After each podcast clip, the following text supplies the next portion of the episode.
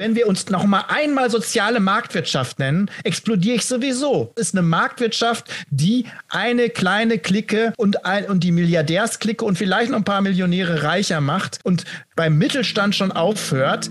Für die macht man noch Symbolik und mal so einen Tankrabatt und so weiter. Und bei denen, denen es schlecht geht, hört man ganz weg und es wird auch nicht darüber berichtet.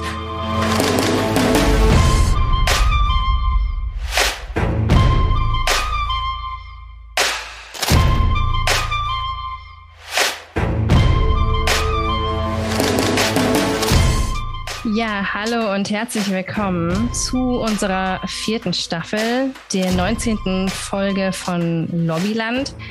Wir haben eine Menge zu besprechen heute und ich freue mich, dass wir wieder zu zweit sind. Hallo Marco. Ja, hallo Sabrina. Welcome back. Ja, danke. Wir werden uns ja heute mal wieder verstärkt äh, mit dem Thema Demokratieverständnis am Beispiel der Wahlen im Saarland beschäftigen. Ein Thema, was wir in ähnlicher Form schon rund um die Bundestagswahl mal diskutiert haben. Aber ja, wir fanden hier verdichtet sich die Problematik nochmal ganz gut. Und wenn wir immer wieder mit denselben Argumenten konfrontiert werden, müssen wir die Diskussion einfach auch mehrmals führen. Es geht um die Frage, ob inwiefern man den russischen Gashahn zudrehen sollte. Wir streifen das Entlastungspaket und setzen uns in diesem Zusammenhang nochmals verstärkt mit dem Thema Ungleichheit auseinander. Zuvor aber eine Frage an dich, Marco. Sollten Radfahrer für ihre Radwege zahlen? Ja, ich weiß, worauf du anspielst. ich habe ähm, es verfolgt bei Twitter.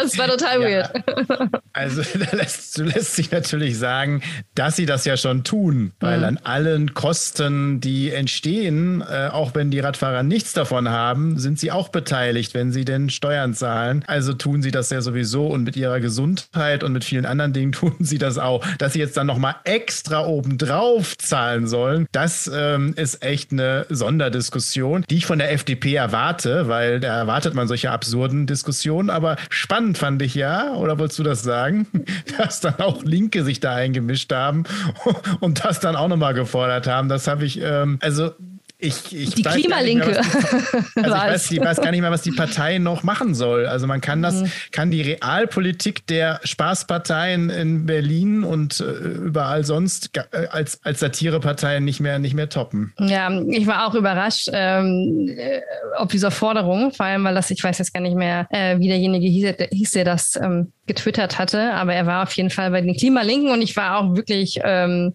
äußerst irritiert äh, über diese Forderung und ich habe nur etwas verfolgt, dass sich, der, dass sich das sehr getriggert hat und ich dachte, ich stelle es nochmal in den Anfang, weil es, weil es so nett war. Ja, was beschäftigt dich denn sonst noch zurzeit? Ja, ich bin immer noch bei diesen 100 Milliarden weil das mhm. ist, ist, ja auch nicht abgefrühstückt und das wird ja auch übrigens über, das wird uns ja über Jahre, äh, vielleicht sogar Jahrzehnte beschäftigen, mhm. weil äh, auch das wird ja meistens nicht diskutiert. Es geht ja nicht nur um die 100 Milliarden, die da investiert werden in Rüstung und Aufrüstung, sondern damit stellen sich ja viele Fragen, was dann nicht mehr gemacht wird, mhm. was nicht mehr finanziert werden kann, wo eingespart werden müssen diese ganzen, also das ist so der Beipackzettel der Nebenwirkungen und bei 100 Milliarden sind die es ist ja ein Medikament, wenn man so will, was unglaubliche Nebenwirkungen hat. Und darüber wird natürlich wenig gesprochen. Und das beschäftigt mich. Und mich beschäftigt eine bestimmte Frage in dem Bereich, weil wir ja gleichzeitig die Diskussion haben, soll der Gashahn abgedreht werden oder nicht? Mhm. Wo ich ja äh, zurückhaltend bin, äh, was ja eher selten ist, aber wo ich schon sage, wenn man das macht, und grundsätzlich bin ich der Meinung, sollte man das tun, aber das natürlich auch sehr starke Nebenwirkungen hat und das eben nicht so einfach zu machen ist, wie manche sich das vielleicht auch schönreden mhm. mögen. Und es gibt ja Institute, wirtschaftliche Berechnungen, die sagen, ja, wir können das. Da bin ich aber ausnahmsweise fast mal bei äh, Olaf Scholz, der gesagt hat, naja, also mathematische Rechnung hin oder her, wie das dann wirtschaftspolitisch wirklich läuft und gesellschaftspolitisch läuft, ist eine ganz andere Frage und läuft häufig anders. Da gebe mhm. ich ihm recht. Das gilt aber für alle wirtschaftlichen mhm. Berechnungen, die immer wo, woanders macht er die dann eins zu eins. Und ob seine Berechnung stimmt, wage ich auch wieder zu bezweifeln. Hm. Klar ist aber natürlich, dass die ganzen Sanktionen gegen Russland wenig Sinn machen, wenn man die stärksten unterlässt. Äh, und interessanterweise, interessanterweise reden wir immer nur über das Gas, über das Öl. Es gibt auch mhm. einen Ölhahn, den man zudrehen könnte. Mhm. Das wäre sogar ein bisschen einfacher, weil wir ziemlich große Ölreserven haben. Da habe ich nur mal Volker Quaschnik gehört, der was dazu gesagt hat, aber sonst reden wir da nicht drüber. Mhm. Aber lasst uns die technischen Diskussionen mal weglassen. Ich will auf einen Aspekt eingehen, den ich da sehr wichtig finde, weil wenn man das jetzt übertragen sagen möchte, das ist natürlich frech, das zu tun, aber wenn man das so will, wir zahlen ja wirklich Millionen, zwar Hunderte von Millionen Tag für Tag an Russland dafür, und mit diesem Geld haben sie natürlich ein Potenzial, weiterhin Waffen zu kaufen und äh, nicht nur in der Ukraine Krieg zu führen, sondern natürlich dann auch äh, diese Waffen für andere Dinge noch zur, zur Verfügung zu haben. Und da sind wir wieder bei Olaf Scholz. Olaf Scholz hat jetzt in einer Sendung gesagt, dass er große Angst hat, dass nach der Ukraine andere Länder dran sind und dass die Russen auch die Deutschen angreifen könnten. Ich glaube das nicht. Aber wenn man diese Angst hat, und das kann ich sogar verstehen, wenn man diese Angst hat, dann muss man ja alle Mittel einsetzen, damit das mhm. nicht dazu kommt. Und dann kann man sozusagen beim Gashahn oder beim Ölhahn keine Grenze mehr ziehen, weil mhm. im Umkehreffekt heißt es ja, wir zahlen jetzt Russland sehr viel Geld, damit sie aufrüsten können, damit mhm. sie Krieg führen können. Und dann zahlen wir 100 Milliarden und dann wird es ja mit den 100 Milliarden auch nicht gemacht sein, um mhm. diese Aufrüstung dieser Aufrüstung wieder entgegenzuwirken und auch aufzurüsten. Also im mhm. Endeffekt gewinnt die Lobby und wir versuchen sozusagen keiner Lobby äh, weh zu tun und auch Russland nicht weh zu tun und ähm, gehen dann ein, dass wir auch ganz viel zahlen. Also wir finanzieren dann sozusagen die Waffen, die auf uns gerichtet werden. Wie gesagt, mhm. ich glaube das nicht, aber äh, das ist ja eine Logik, die nicht aufgehen kann. Äh, und das, das musste ich unbedingt nochmal loswerden. Und ich will auch noch mal die Dimension sagen. Die USA gibt zwölfmal so viel aus für Verteidigung, für, für Militär und Aufrüstung wie Russland. Zwölfmal so viel. Die NATO über 20 oder ungefähr 20 mal so viel. Das heißt, mehr bringt eigentlich nicht viel, sondern die Frage ist eher, wofür. Mhm. Ich möchte mal daran erinnern, dass wir ja schon 50 Milliarden pro Jahr ausgeben, ohne diese 100 Milliarden und ich immer noch nicht geklärt habe, wo diese 50 Milliarden denn bleiben, wenn wir so mhm. schlecht ausgerüstet sind, ganz schlimme Waffensysteme haben und so weiter. Und auch da nochmal ein Vergleich die ist das israelische Militär, die israelische Verteidigung, die geben zweieinhalb Mal so wenig aus. Also wir geben zweieinhalb Mal so viel aus wie das, die israelische Verteidigung. Jetzt kann man nicht sagen, hm. dass die ja wehrlos sind in Israel und dass die nicht äh, Probleme haben und dass sie das Militär nicht brauchen und so weiter. Das würde ja keiner in der Welt behaupten, selbst wenn er der Feind von Israel wäre. Hm. Komischerweise kommen die mit zweieinhalb Mal so wenig aus wie wir, ohne dass wir jetzt wirklich wirklich eine direkte Bedrohung haben. Also ich finde immer noch, diese Diskussion ist nicht zu Ende geführt. Man muss auch die Nebenwirkung aufführen, denn was kostet uns das sonst und was können wir uns dann alles nicht mehr leisten? Ja, genau. Und ein Aspekt, der mir in dieser ganzen Debatte auch irgendwie viel zu kurz kommt, den hast du ja eben im Prinzip schon angerissen, ist die Tatsache, dass wir, dass es diesen Krieg ja im Prinzip nur gibt, weil wir die letzten Jahre so viel bezahlt haben. Also ähm, dieses Embargo beendet den Krieg zwar nicht, es beendet den Krieg heute nicht, aber ist natürlich jetzt auch nicht, ähm, macht es auch nicht einfacher, den Krieg morgen, übermorgen, nächste Woche, nächstes Jahr zu beenden. Ja, und, und die 100 Milliarden beenden den Krieg ja auch nicht. Egal, ja, was wir aufrüsten mit der Ukraine, hat das überhaupt nichts zu tun, ehrlich gesagt. Wir werden das weiter verfolgen, aber ähm, schauen wir uns doch vielleicht nochmal, weil wir das ja uns auch heute als einen unserer Schwerpunkte vorgenommen haben, ähm, die Landtagswahl im Saarland an. Das war ja die erste Landtagswahl nach der Bundestagswahl wir wollen jetzt keine umfassende Wahlanalyse machen, aber den Blick ja nochmal darauf wenden, wie diese Wahl öffentlich kommentiert und begleitet wurde und eingeordnet wurde. Von der Welt zum Saarland. Ja. aber es ist ein wichtiger Demokratie.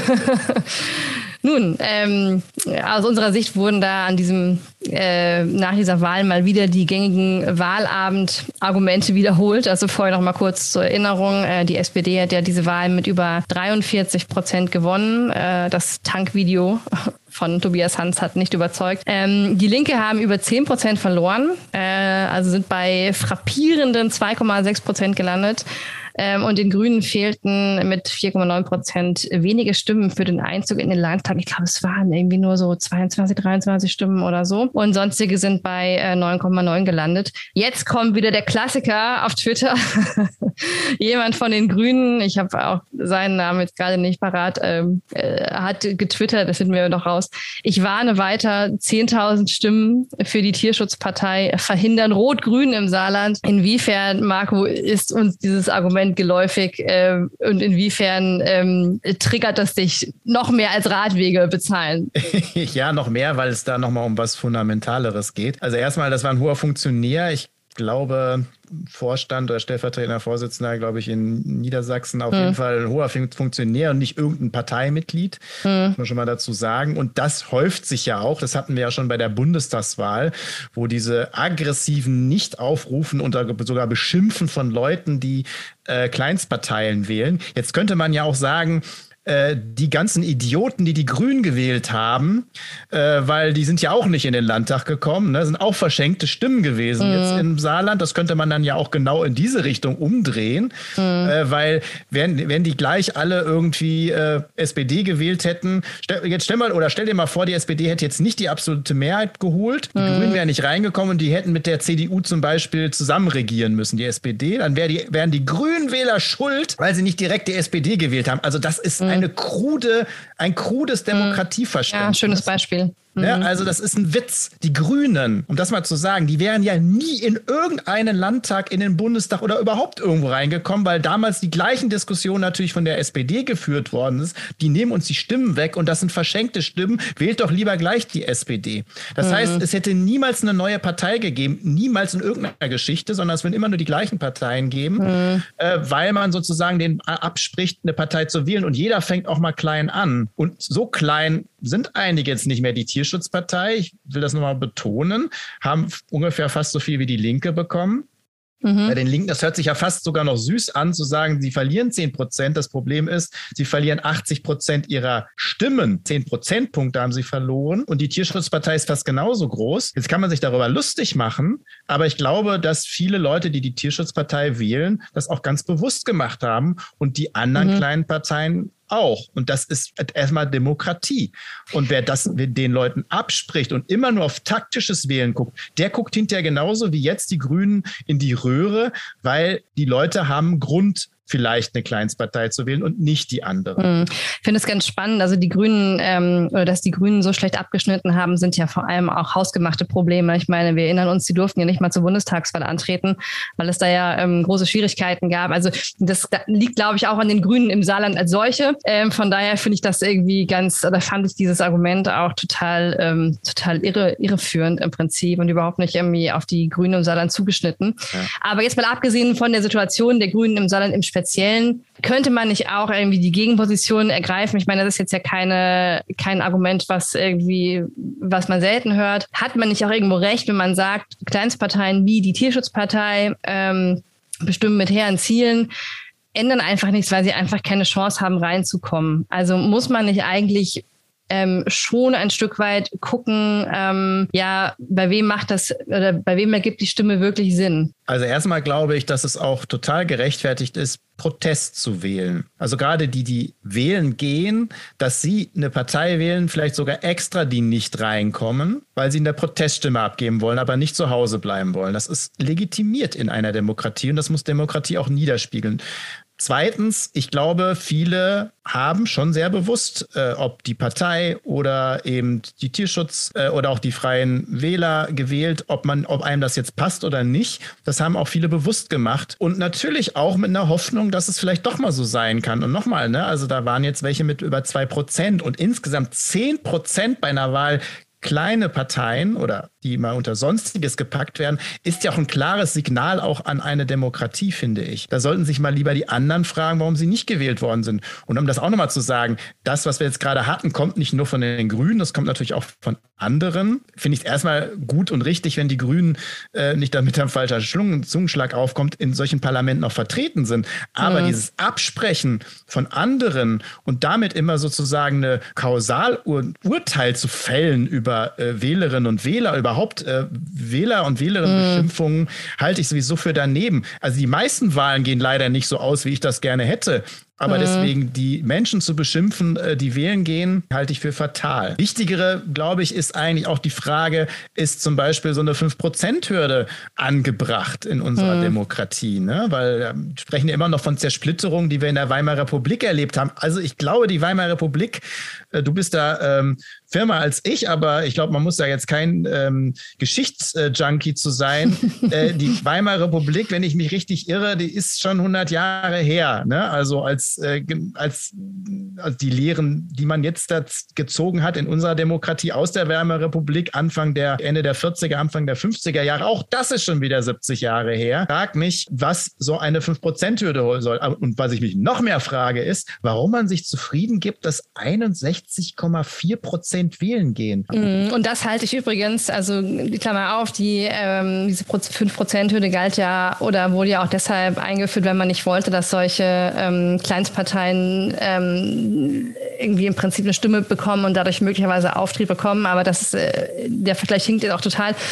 Aber ich halte es für viel ähm, Demokratie gefährdender, dass so wenig Menschen wählen gehen, als dass man im Prinzip möglicherweise eine Partei im Parlament vertreten hat, die auf 3,8 Prozent gekommen ist oder so, oder so weiter. Das halte ich für eine viel gefährlichere und für, für, eine, ja, für eine viel größere Gefahr, was im Prinzip äh, unser Parteiensystem ins Erodieren bringen könnte, äh, als so eine 5-Prozent-Hürde. Und auch nochmal, nehmen wir jetzt mal die Grünen oder auch die FDP, die dann knapp scheitern. Ist mir auch egal, welche Partei, aber sie wurde ja doch doch von einem relativ großen Anzahl von Menschen gewählt, die jetzt alle nicht mehr vertreten sind in irgendeinem hm. Tag. Eine andere Partei, die äh, zehn Stimmen mehr hat, und jetzt sieht man, das ist, deswegen ist das saarländische Beispiel so schön, ne? also ein paar Stimmen mehr hätte gereicht, um ins Parlament zu kommen. Das heißt aber eigentlich ist es die gleiche Zahl von Menschen, die sie gewählt haben und die werden vertreten und die hm. anderen null und die anderen haben gleich so und so viel Sitze.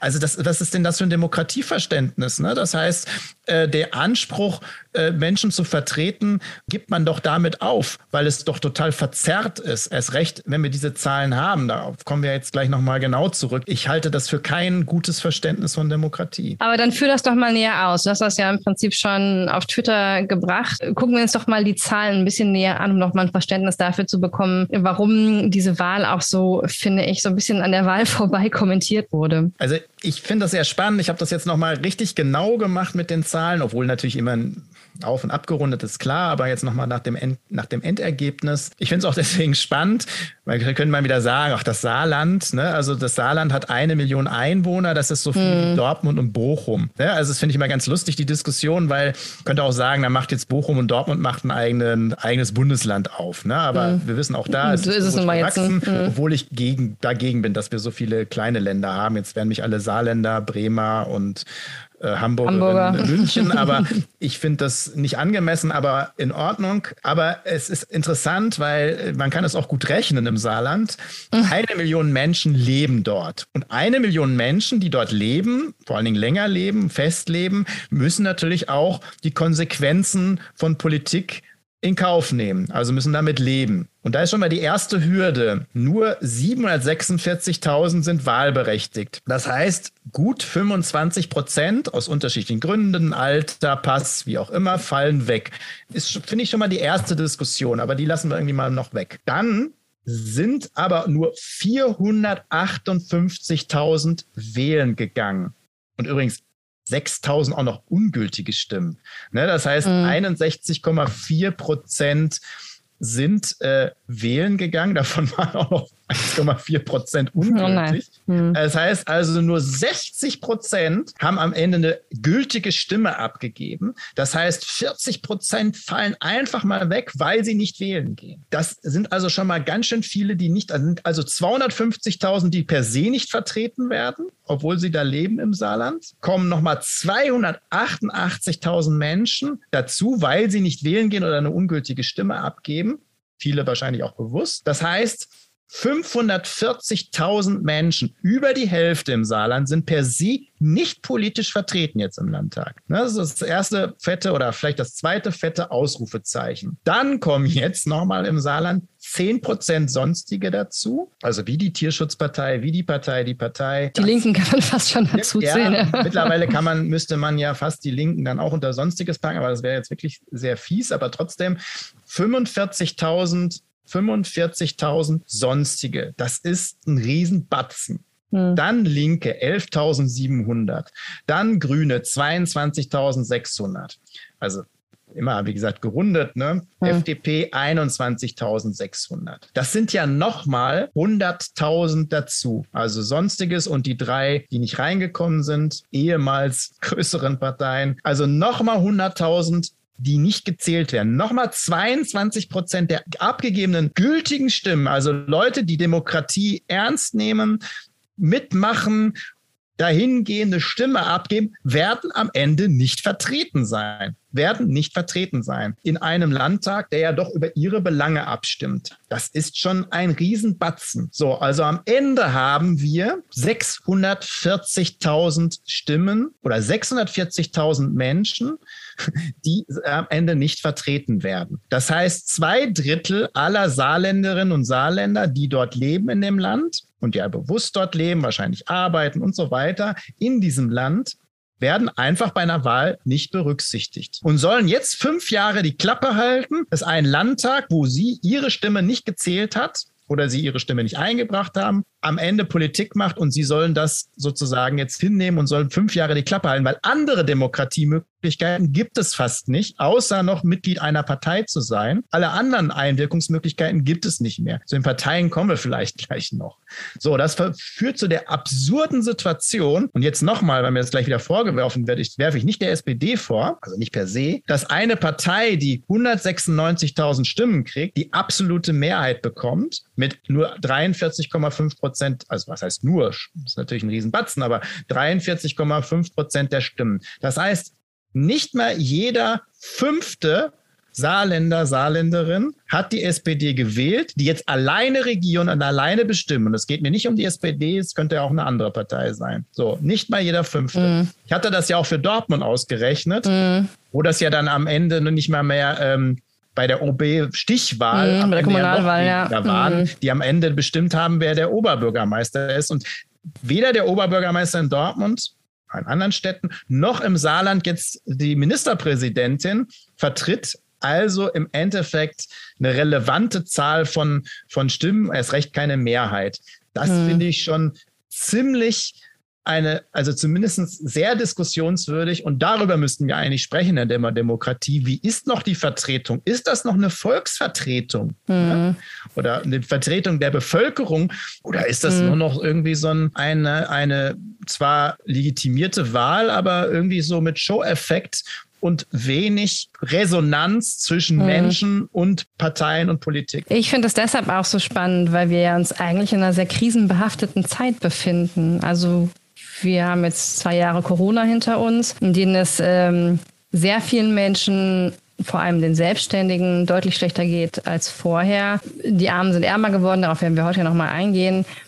Und ähm, im Prinzip jetzt äh, gibt es ähm, seit sehr langer Zeit äh, einen Krieg, der gar nicht so weit weg ist äh, von uns. Und das sind ja eigentlich Zeiten, in denen Menschen auch ähm, politisiert werden und in denen Menschen eher zur Wahl gehen auch vielleicht Menschen, die sonst ähm, ja aus welchen Gründen auch immer nicht wählen gegangen sind, sei es aus Bequemlichkeit, aus äh, Frustration oder aus, weil sie eigentlich ganz zufrieden sind. Ähm, aber das hat mich verwundert, dass es trotz dieser und oft ist ja eine Landtagswahl auch im Prinzip ein Zeichen für die für, für den Bund äh, und ne, also im Prinzip ist das ja man stimmt oft über Landesthemen ab, aber oft ist das ja auch so eine Abrechnung dann mit der Bundespolitik oder ein Signal dahingehend. Das ähm, hat mich in diesem Fall jetzt auch sehr gewundert, dass die Wahlbeteiligung trotzdem so niedrig war und äh, dass das überhaupt nicht diskutiert wurde. Also wir scheinen uns irgendwie damit abgefunden zu haben, dass Demokratie irgendwie irgendwie für manche ähm, eine ganz gute Möglichkeit ist, ähm, ja sich ähm, zu partizipieren oder da zu partizipieren in Form von einer von einer Wahl, aber für viele andere nicht. Und das wird ähm, wird gar nicht breit diskutiert. Wir haben uns damit abgefunden, oder? Ja, genau. Es wird auch auch, äh, also es ist übrigens sogar schwer gewesen zu finden. Viele, die das hm. darstellen, wie die Wahlergebnisse sind, die, die streichen die Prozente und die Sitze im Parlament. Die absoluten hm. Stimmen schon ein bisschen schwieriger zu finden. Und wie viele nicht gewählt haben, das wird so am Rande erwähnt, am Wahltag mal. Und hm. das war es dann aber auch wieder. Da gibt es eine Krokodilsträne, selbst die gibt es ja kaum noch. Eigentlich auch ein Armutszeichen ist von hm. Demokratie und auch von den anderen Parteien, dass so viele nicht wählen gehen, muss man sich doch mal auch an die eigene Nase fassen. Mhm. Jetzt höre ich dann immer, ja, aber die sind doch alle selbst schuld. Mhm. Ja, das stimmt. Am Ende stimmt es. Wenn sie keine Stimme abgeben, sozusagen, haben sie auch nicht eingewirkt. Aber man muss sich trotzdem die Frage stellen, warum tun die das? Hm. Und interessanterweise, wenn ich dann jetzt wieder meine Erfahrung bringe, ich stand ja ständig auch im Wahlkampf, hab mich wo ich selber kandidiert habe, aber auch wo andere kandidiert haben. Und ich habe sie ja gehört, die Menschen, die zum Stand gekommen sind. Und es sind immer hm. mehr geworden, die gesagt haben, es ist doch scheißegal, wen ich wähle. Am Ende verarscht, sorry, dass ich das so sage, aber so wird ja geredet, am Ende verarscht ihr uns doch alle. Und ich habe immer gesagt, nein, das stimmt nicht, wir machen das anders, ich mache das anders und so weiter. Aber mit Wahl zu Wahl musste ich immer mehr zugeben, dass das nicht ganz falsch ist, was die da sagen. Ne? Dass da was dran ist. Und auch wir haben das ja schon mal analysiert und es gibt ja sogar wissenschaftliche Erkenntnisse dazu, dass eine bestimmte Bevölkerungsgruppe, also und je mhm. unvermögender sie ist, umso weniger Berücksichtigung findet bei den Entscheidungen. Und wenn man mhm. sich jetzt die Wahlkreise anguckt, und ich wette mit damit, dass es im Saarland genauso ist wie bei der Bundestagswahl, äh, wie bei den letzten Landtagswahlen hier. Es gibt in Dortmund, in Köln, in Berlin gibt es Wahlkreise, Wahllokale, wo nur 20 Prozent der Menschen wählen. Und man kann, mm. man weiß genau, was das für Wahllokale sind, mm. nämlich genau da, wo die Menschen leben, die eigentlich eine ganz andere Politik bräuchten denen es hm. nicht so gut geht. Und es gibt Wahllokale, wo es den Menschen richtig gut geht und da wählen 80 Prozent.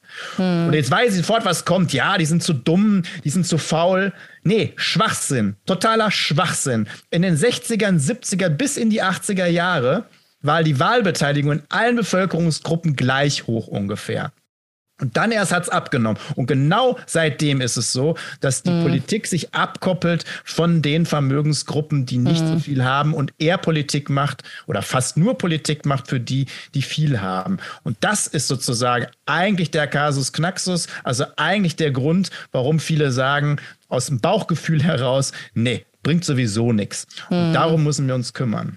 Das war diese Studie von Armin Schäfer, übrigens, die du gerade erwähnt hast, der das ja ähm, über längeren Zeitraum unter, untersucht hat und da festgestellt hat, dass es eben einen Zusammenhang gibt zwischen ja, sozialer Herkunft und der äh, Wahlbeteiligung.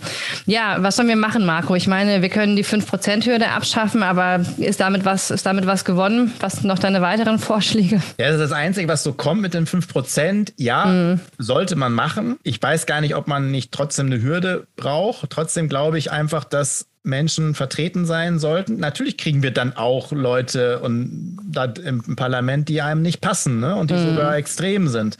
Ähm, aber ich finde, das gehört dann vielleicht von der Demokratie dazu und diese Leute haben wir auch sonst. Ähm, man muss, kann sich darüber unterhalten, ob es dann so einen Fraktionsstatus gibt oder nicht. Ne? Aber mhm. ich finde, ab einer gewissen Höhe sollen die Leute vertreten sein und nicht erst ab 5 Prozent. Aber das alleine mhm. wird es nicht ausreichen. Was ich ja schon vorgeschlagen habe, da war ich noch in der SPD aktiv, da bin ich auch für geköpft worden für diese Vorschläge, mhm. weil ich auch damals schon äh, auf die Wahlbeteiligung immer geguckt habe. Ich habe gesagt, wenn nicht eine relevante Zahl erreicht, ob das jetzt 80 oder 85 Prozent ist, kann man sich darüber streiten, bei einer Wahl, dann müssen die Plätze entweder freigehalten werden äh, die nicht erreicht, also wo man diese 80 oder 85 Prozent nicht erreicht, müssen entweder freigehalten werden oder per Losverfahren bestimmt werden. Hm. Wenn das passiert, ja. klar sitzt dann Erna Müller und Franz äh, Mayer im Parlament. Aber erstens glaube ich nicht, dass er viel weniger Ahnung hat. Zweitens würden dann vielleicht mal nicht nur Akademiker im Parlamenten sitzen. Mhm. Und drittens, und das ist vielleicht das Wichtigste, würden sich die Parteien dann richtig Mühe geben. Und dann wäre es auch ein öffentliches Thema, dann wäre ein mediales Thema. Dann würde Lanz darüber diskutieren, Anne will, wie schaffen wir es, die Menschen wieder zur Wahlurne zu bringen. Dann auf einmal wäre es ein Thema und dann hätten auch, wenn wir die Leute mhm. wieder einen Wert. Wenn das passieren würde, ansonsten interessiert es keinen, freut man sich sogar, dass bestimmte äh, Gruppen nicht mehr wählen gehen. Ich glaube aber generell müsste auch das politische System, so wie ich das ja bei Lobbyland vorschlage, auch geändert werden. Es müssten klare Regeln zu Lobbyismus stattfinden, es müssten klare Regeln zu Transparenz stattfinden. Die Regeln dürften die Politikerinnen und Politiker nicht selbst machen. Dazu müssen Bürgerinnenräte das bestimmen. Und die Parteien müssen sich verändern. Wenn die mhm. sich nicht verändern, dann wird das nichts. Auch das ist ja ein Ausdruck. Viele Jüngere gehen nicht mehr in Parteien, sind nicht mehr der Ort, wo wirklich Diskussionen stattfinden. Es wird von oben nach unten durch bestimmt, oben wird bestimmt, die unten nicken es ab und es sind immer weniger beteiligt. Das heißt, die Auswahl der Menschen, die kandidieren, wird ja auch immer schlechter, ne, mhm. weil es immer weniger gibt. Also ich nenne mal ein Beispiel, die AfD hat im Saarland nur 370 Mitglieder. 370 Mitglieder, die jetzt über sozusagen auch ihre Landtagsfraktion richtig, richtiger Machtfaktor sind. Das mhm. muss man sich mal vorstellen, 370 Mitglieder wenn man sich ein paar Länder, und Saarland ist noch gut aufgestellt, wenn man sich ein paar Landesverbände anschaut, dann sind dort weniger als ein Prozent der Menschen in Parteien organisiert. Von dem ein Prozent sind ganz viele über 70 und inaktiv. Einige wenige bestimmen sozusagen, was da passiert. Auch das ist ein Faktor. Klar, da wollen die Parteien nicht drüber reden müssten wir aber drüber reden. Ja. Also auch das muss sich eben konkret verändern. Ich glaube auch ein entscheidender Aspekt ist, und den würde man durch so, ein, durch so eine ganz äh, pfiffige Idee, finde ich, wie mit diesem Losverfahren, was du gerade genannt hast, ähm, lösen dass natürlich Politiker und Politikerinnen im Prinzip ähm, schon an die nächste Bundestagswahl denken und dafür ähm, Politik machen und sich viel zu sehr oft ähm, ja darauf äh, fokussieren, ähm, was den Wähler und den Wählerinnen gefällt, äh, anstatt im Prinzip Entscheidungen zu treffen und dafür einzustehen, die darauf ausgerichtet sind, die anstehenden Transformationen, die wir ähm, einfach zu, be, ja, zu bewältigen haben, ähm, anzugehen, wie den äh, Klimawandel. Und dass da manchmal auch Entscheidungen getroffen werden müssen, die vielleicht nicht, ähm, ja, nicht nur auf freudige Ohren stoßen. Dazu müsste man, glaube ich, ähm, das System dahingehend abändern, dass Politiker nur wieder aufgestellt werden von ihrer eigenen Partei, wenn sie im Prinzip ähm, den ganzen, den ganzen Duktus mittragen, der ihnen vorgegeben wird. Das ist ein großes Thema. Wir haben darüber schon in unseren ersten Staffeln gesprochen. Wenn ihr da nochmal nachhören wollt, haben wir ganz viele Themen, die wir jetzt gerade so ähm, im Eiltempo ähm, durchschritten haben, Fraktionszwang ähm, und so weiter. Eventuell nächste Folge zum Bundestag nochmal bisschen stärker. Ja. So den Privilegien der Bundestagsabgeordneten. Das geht natürlich bei den meisten Landtagsabgeordneten genauso. Ja. Auch darüber werden wir nochmal sprechen. Genau, aber dann hört doch da nochmal rein, wenn euch das äh, näher interessiert. Ja, vielleicht noch mal ein Hinweis in eigener Sache. Wir machen das hier alle ehrenamtlich. Es gibt keine Konzerne, die uns sponsern und wir haben bisher auch noch keinen Aufsichtsratposten bei der Deutschen Bank angeboten bekommen. Ich zumindest nicht, Marco, du.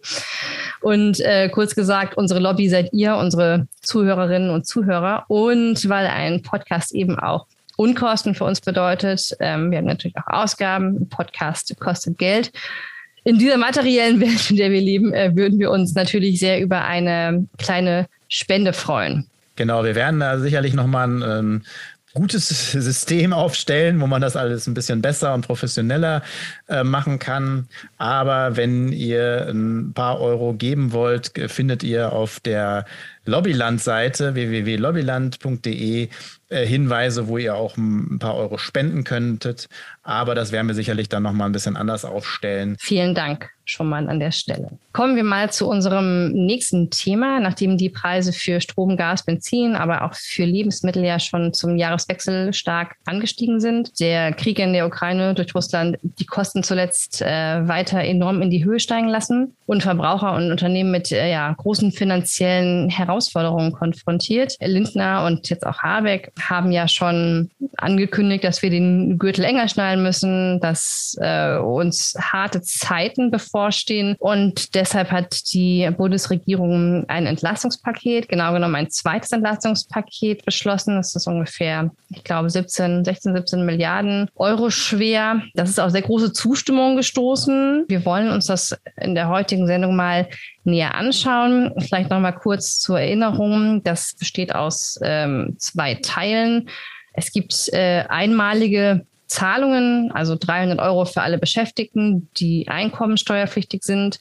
Die äh, Spritpreise sollen gesenkt werden. Das Wichtigste für die Deutschen, zumindest erstmal für ähm, drei Monate. Also die Energiesteuer auf Benzin und Diesel ähm, wurde gesenkt. Das ist ja das, was Lindner erst unter Tankrabatt verkauft hat. Das ist, wird jetzt in Form von einer Steuersenkung ähm, vollzogen. Dann soll es die Möglichkeit geben, den ÖPNV für drei Monate für neun Euro zu nutzen. Und es gibt einen einmaligen Bonus von jeweils 100 Euro zum Kindergeld und für Sozialhilfeempfänger, also für Sozialhilfeempfänger ist das in der Tat der zweite, die zweite Sonderzahlung. Da war ja oder wurde vor wenigen Wochen ähm, schon mal ein 100-Euro-Bonus zugesagt. Und dann gibt es noch ähm, längerfristige ähm, Entscheidungen, die wir uns jetzt hier nicht näher anschauen, wie das Klimageld. Lars Klingbeil hat das Ganze kommentiert mit, äh, es gehe um den sozialen Zusammenhalt. Äh, Marco, wir begrüßen es natürlich, dass es eine Reaktion auf die anstehende Krise gibt. Und wir teilen natürlich, dass man insbesondere Menschen, die weniger haben, in dieser Krise unter die Arme greifen muss. Aber wo, wo ist deine real pessimistische Einschätzung?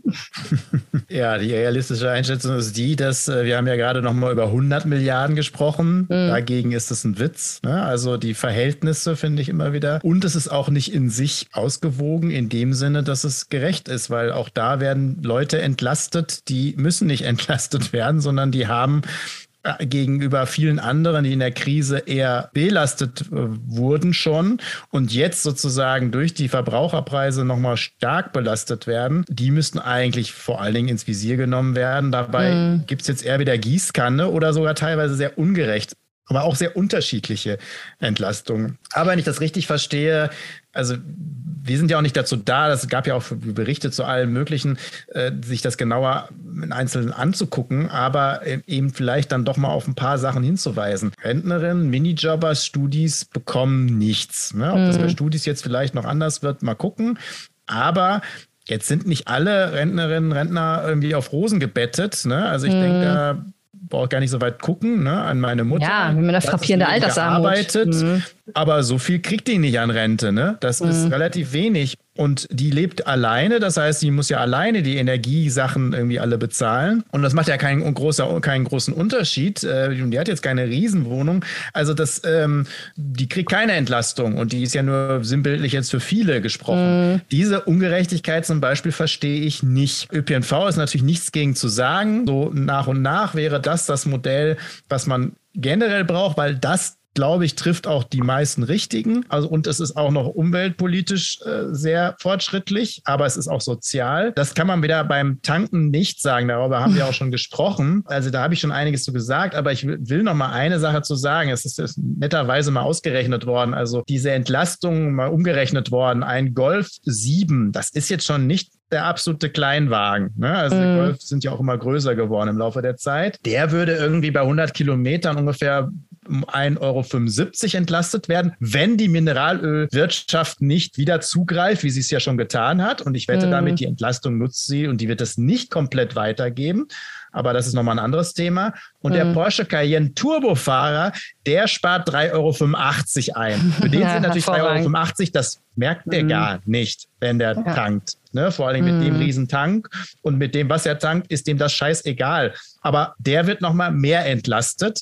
Und das macht das Ganze auch ganz schön teuer. Also wenn die FDP jetzt nicht dabei gewesen wäre, wüsste mhm. ich die Rede im Parlament. Ich kenne sie ja alle auswendig, diese Reden im Parlament. Und die FDP wäre die erste. Was für ein Bürokratiemonster. Wie kann mhm. man so eine Bürokratie-Schwierigkeit hier äh, uns vorsetzen? Das ist viel zu komplex. Das muss man einfach lösen.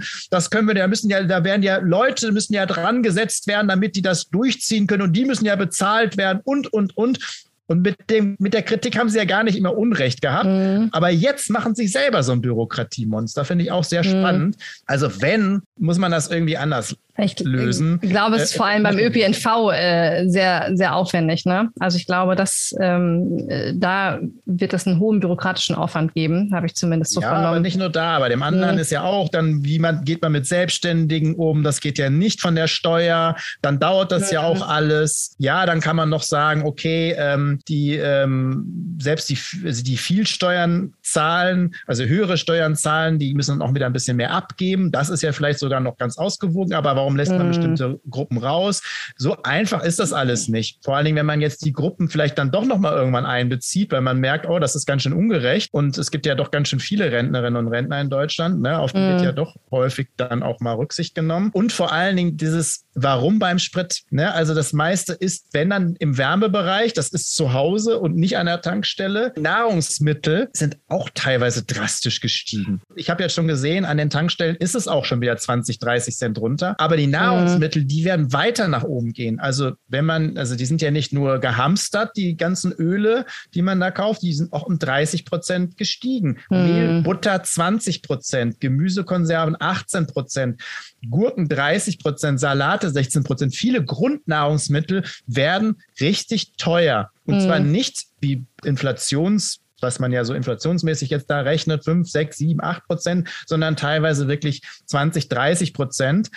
Und das ist eigentlich das, wo die Leute entlastet werden müssen, weil die nicht so viel Geld haben, geben das meiste davon wirklich für Lebensmittel und Grundnahrungsmittel. Ja. Und haben gar kein Auto. Und da wäre vielleicht eine Entlastung gut. Ja, gewesen. ich habe also, jetzt äh, auch gelesen gestern, dass jeder Siebte in Deutschland seine Lebenshaltungskosten kaum noch bestreiten kann. Ne? Und ich glaube, auch hier wäre der Hebel gewesen, um anzusetzen genau. und nicht irgendwie weiter klimaschädliche Subventionen, waren wir uns nicht einig, dass wir das mal irgendwie lassen, weiter zu, ähm, unter, zu unterstützen. Aber ähm, ja, was wären denn da deine Ideen gewesen? Wie hätte man das angehen können? Die letzte Bundesregierung hat ja schon mal hm. die Mehrwertsteuer gesenkt. Das fand ich eigentlich eine ganz gute Idee Idee, weil Mehrwertsteuern ist somit die ungerechteste Steuer, weil, wie ich gerade schon erwähnt habe, und bei Lebensmitteln erst recht, Menschen, mhm. die nicht so viel haben, alles, was sie haben, geben sie eigentlich sofort wieder aus. Sie können eben nicht irgendwie ihr, ihren Aktienfonds, ist ja immer so geil, wenn die FDP dann und einige sagen, naja, du musst halt in Aktien anlegen, ne? Mhm. dann läuft das auch. Ja, die meisten können nicht in Aktien anlegen, weil sie mhm. das Geld nicht dafür haben, sondern die müssen das Geld, was sie haben, eigentlich sofort wieder ausgeben im Lebensmittelladen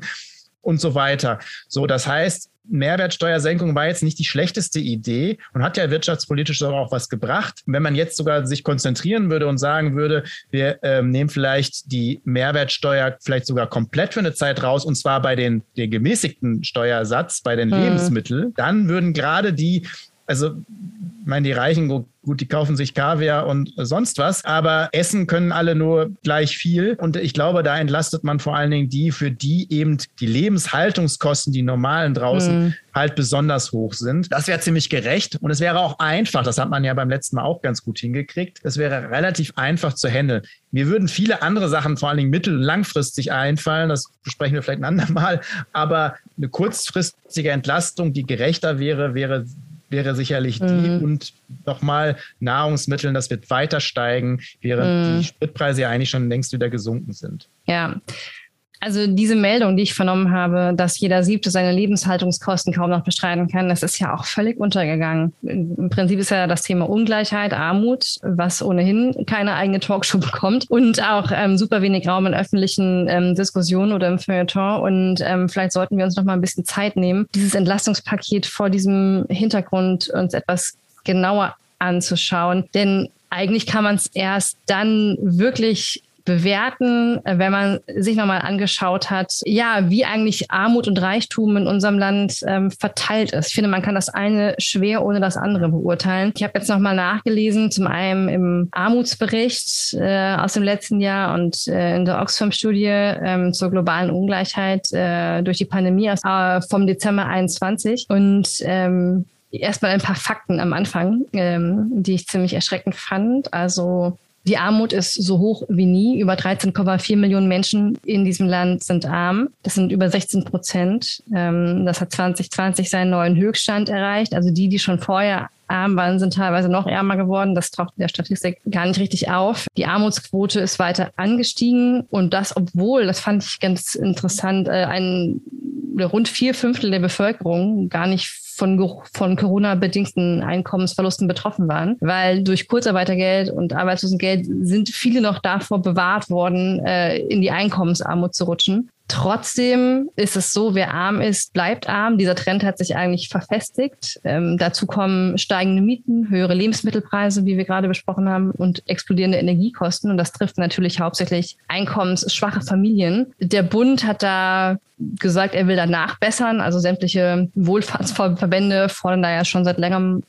seit langem äh, staatliche Hilfen vor allem beim Strom und beim Heizen. Es gab ja jetzt diesen Zuschuss. Wir haben Anfang des Jahres eine Hartz-IV-Erhöhung um drei Euro bekommen. Die wurde ja von einigen Abgeordneten der SPD in den Himmel gelobt und fast schon als Überwindung von Armut gefeiert. Das ist natürlich total zynisch. Ja, also zynisch ist das deshalb, weil es eigentlich und ehrlicherweise eine Kürzung bedeutet. Das hat natürlich niemand gesagt. Ähm, wahrscheinlich wird das in der SPD noch unter Respekt geführt. Aber bei einer Inflationsrate von aktuell fast vier Prozent und vermutlich zwei bis drei Prozent in den nächsten drei Jahren ist das oder ist diese nominale Anhebung um nicht mal ein Prozent ein absoluter Hohn. Also das ist ja im Prinzip ganz kurz mal nochmal, weil ja. wir es gerade hatten, zu mhm. der Inflationsrate. Das ist ja das Spannende. Man muss sie halt aufsplitten.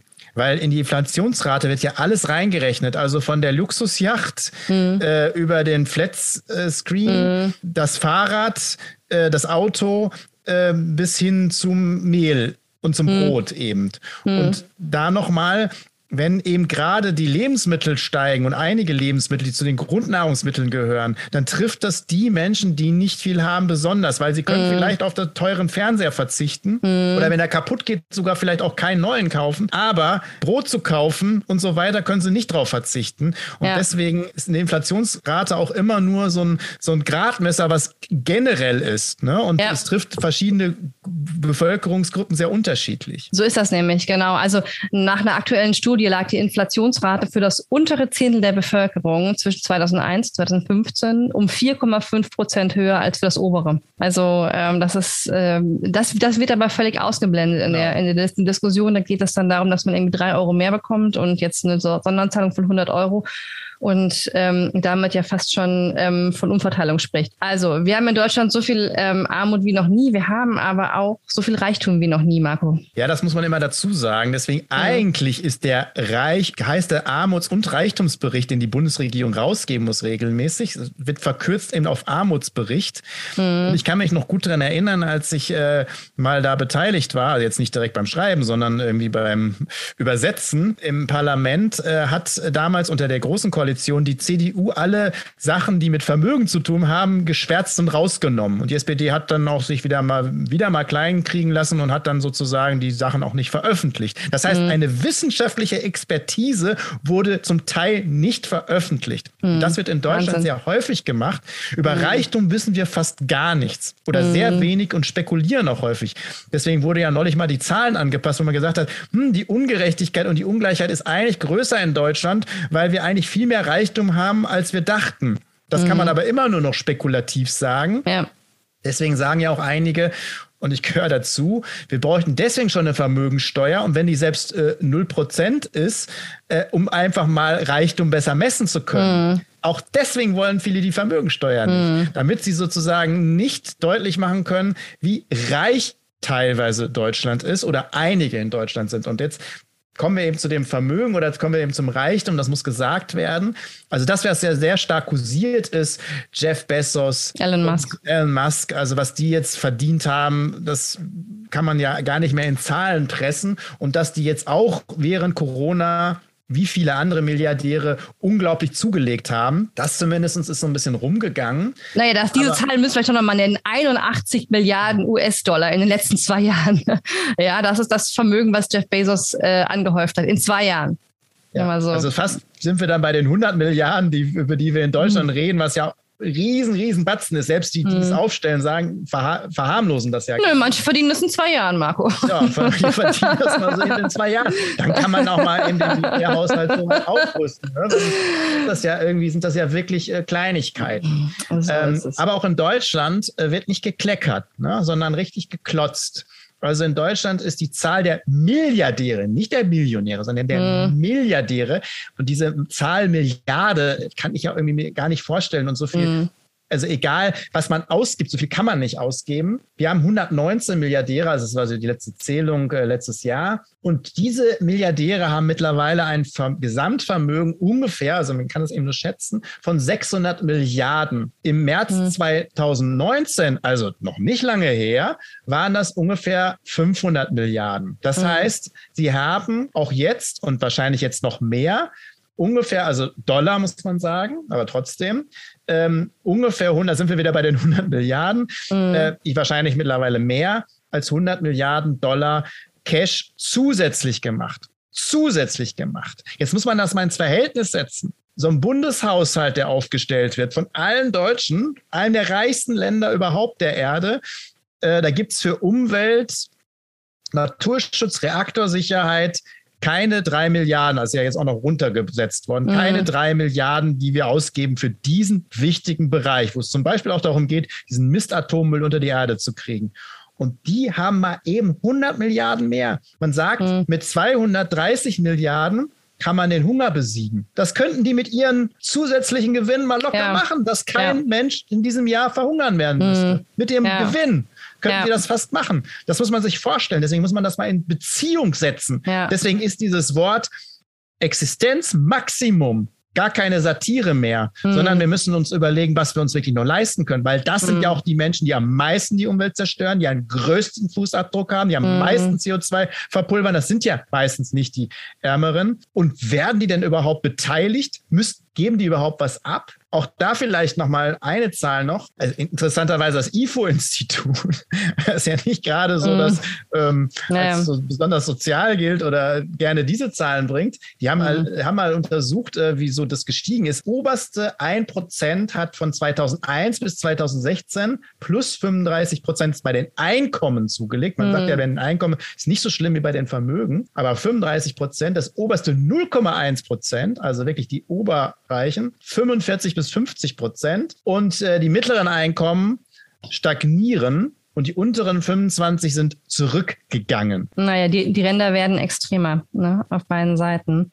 Ja. Was ich auch nochmal gerne ins Spiel bringen würde, weil das auch eine Zahl ist, die ähm, ziemlich viel deutlich macht, was in unserem System falsch läuft. Ähm, wer sein Geld natürlich auch vermehrt hat, äh, sind äh, in dem letzten Jahr 40 deutsche DAX-Unternehmen, ähm, die mit, ich glaube, einem Nettogewinn von 120 Milliarden Euro mehr als das Doppelte verdient haben als im Jahr davor. Und ähm, dieser Gewinn geht natürlich, wie das immer so ist, äh, an die Aktionäre dieser Konzerne. Und das Zynische ist, dass ähm, 12, 13 Konzerne von diesen betroffenen Unternehmen Kurzarbeitergeld in Anspruch genommen haben. Also das bedeutet ja letztendlich, dass der Staat äh, einen Teil der Gehälter bezahlt hat. Und die Dividende von, keine Ahnung, 10 Milliarden Euro bekommen jetzt die Aktionäre. Und das, Marco, das ist Umverteilung von unten nach oben. Ja, das also, ist wieder mein beliebtes Beispiel. Die Krankenschwester mit äh, Nachtschichten, harten Dienstzeiten, keinem großen Gehalt, mhm. zahlt sozusagen dafür, Steuern, dass diese Steuern genommen werden, um solchen Unternehmen dann auch noch die Dividenden zu bezahlen. Mhm. Das ist auch die Krux bei den Kurzarbeit. Ich bin ja für Kurzarbeitergeld, aber das mhm. wird dann auch immer nur dann gemacht, weil eigentlich auch die Unternehmen was davon haben. Mhm. Und dann sieht man ja, dass es natürlich würden die Unternehmen anders mit den Mitarbeitern umgehen in diesen Krisenzeiten. Aber sie müssen ja doch so viel haben, wenn sie dann doch so große Ausschüttungen haben, äh, dann dürfen sie eigentlich kein Kurzarbeitergeld kriegen, weil es ist ja dafür da, dass die Beschäftigten weiter beschäftigt werden können und weiter bezahlt werden können und nicht dafür da, dass manche, die schon sehr reich sind, noch reicher werden. Ja. Ich finde, wo ist der Anteil? Wo ist der Beitrag derjenigen, die sich die Taschen voll gemacht haben in den letzten Jahren? Wo ist deren Beitrag jetzt in der Krise? Dann sollen mhm. die die 100 Milliarden bezahlen für die mhm. Verteidigung Deutschlands. Ne? Wenn das so ein wichtiges Thema ist, dann sollen die das bezahlen. Oder vielleicht bezahlen sie besser, dass wir unabhängig vom Gas und vom Öl werden. Äh, das wäre mal ein schöner Beitrag. Mhm. Es gibt ja mittlerweile immer mehr Millionäre, die sagen, hey, ich will besteuert werden, weil ja. es wert es nicht richtig. Text also wenn, die zum Beispiel. anfangen damit, zeigt mm. es ja, mhm. was wir für einen Zustand haben. Und warum redet da keiner rüber? Warum mm. gibt es da die Talkshows nicht? Aber mm. wir wissen ist jetzt nicht, also ich finde es wichtig und ich finde es schlimm, was in der Ukraine passiert ist. Ich finde es schlimm, was bei Corona und so weiter passiert ist. Aber äh, jedes ähm, jedes Impfbüro in Deutschland zu sehen in irgendeiner Nachrichtensendung. Ja, das hilft uns aber nicht weiter, das immer wieder zu machen, aber nie darüber richtig zu diskutieren. Höchstens bei einer Doku, die hinterher keiner guckt, aber die Nachrichtensendungen sind immer mit dem gleichen voll. Das finde ich gehört auch zu der Wahrheit dazu, wenn wir darüber reden, warum es so ist, weil die natürlich auch alle super verdienen. Ja. ja also das weiß ja zum Beispiel keiner. Die ganzen Talkshows, das sind nicht Journalistinnen, Journalisten von ARD oder ZDF, obwohl sie im öffentlich-rechtlichen laufen. Nein, die haben eigene Produktionsfirmen und die werden bezahlt und können machen, was sie wollen. Die kriegen einen Batzen Geld, übrigens ja auch von unseren Geldern, nämlich von denen, die Rundfunkgebühren zahlen. Und dann machen sie die Talkshows. Ja, und die machen natürlich nichts zu Armut, weil davon sind sie nicht betroffen. Im Gegenteil, sie wollen ja nicht, mhm. dass sie von ihrem Geld was abgeben wollen. Ne? Auch das sind so Sachen, über die wird wenig diskutiert. Um vielleicht nochmal kurz ähm, den Bogen zurückzuschlagen zum Entlastungspaket. Das ist natürlich vollkommen richtig. Es ist vollkommen richtig, Entlastung zu schaffen. Aber da muss man sich auch mal ein Stück ehrlich machen. Ne? Also so wie das wirklich medial abgefeiert wurde, konnte man ja denken, wir hätten hier grundsätzlich irgendwie die Maßstäbe bei der Verteilung von Reichtum neu angesetzt. Also mein Gefühl ist es, dass wir immer nur durch irgendwelche Sonderboni und Zusatzzahlungen die Menschen ein Stück weit kurzfristiger zufrieden machen.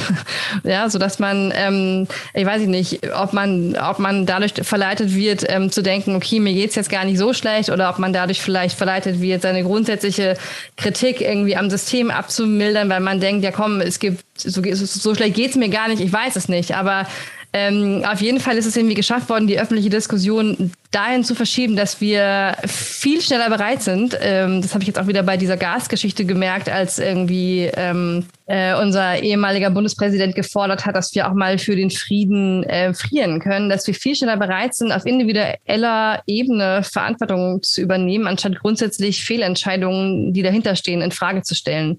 Und das finde ich ist nochmal ganz deutlich geworden bei dieser Entlastungsgeschichte jetzt, ähm, auch bei der Erhöhung von Hartz IV um drei Prozent, wo ja wirklich um jeden Cent gerungen wurde, während ähm, ja solche Geschichten wie ähm, das DAX-Aktien oder Unternehmen, die ähm, ja Kurzarbeitergeld bezogen haben, ihre Aktionäre ausbezahlen, überhaupt äh, in kaum in der Öffentlichkeit äh, wahrgenommen wurde, geschweige denn äh, darüber diskutiert wurde da müssen wir uns einfach ein Stück ehrlich machen, da müssen wir mal unsere Maßstäbe überdenken ähm, und da müssen wir auch nochmal genauer hinschauen, wo eigentlich genau Umverteilung in unserem Land stattfindet. Weil Umverteilung hört man immer nur in linken Kontexten als Vorwurf, genauso wie das Wort Enteignung. Aber wenn man sich wirklich mal anschaut, wer hier eigentlich seit Jahren enteignet wird und wo Umverteilung stattfindet, ja, müssen genau. wir eigentlich zu ganz anderen ähm, Ergebnissen kommen, beziehungsweise zu ganz anderen ähm, politischen Schlussfolgerungen. Ja, und du hast es ja gesagt, gesagt, es gibt ja die Umverteilung, aber eben von unten hm. nach oben. Ja, und, und bei, den, bei den Diskussionen. begleitet, das hm. wird vollzogen